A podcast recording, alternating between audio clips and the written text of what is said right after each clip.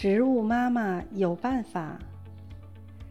孩子如果已经长大，就得告别妈妈，四海为家。牛马有脚，鸟有翅膀，植物要旅行，靠的什么办法？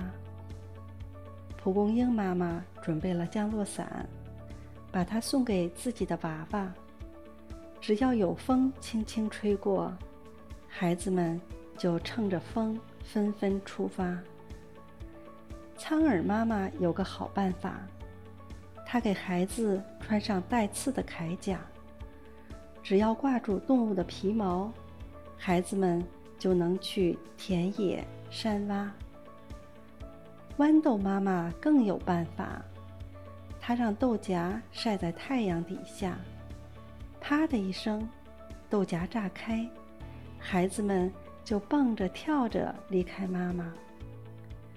植物妈妈的办法很多很多，不信你就仔细观察，那里有许许多多的知识，粗心的小朋友却得不到它。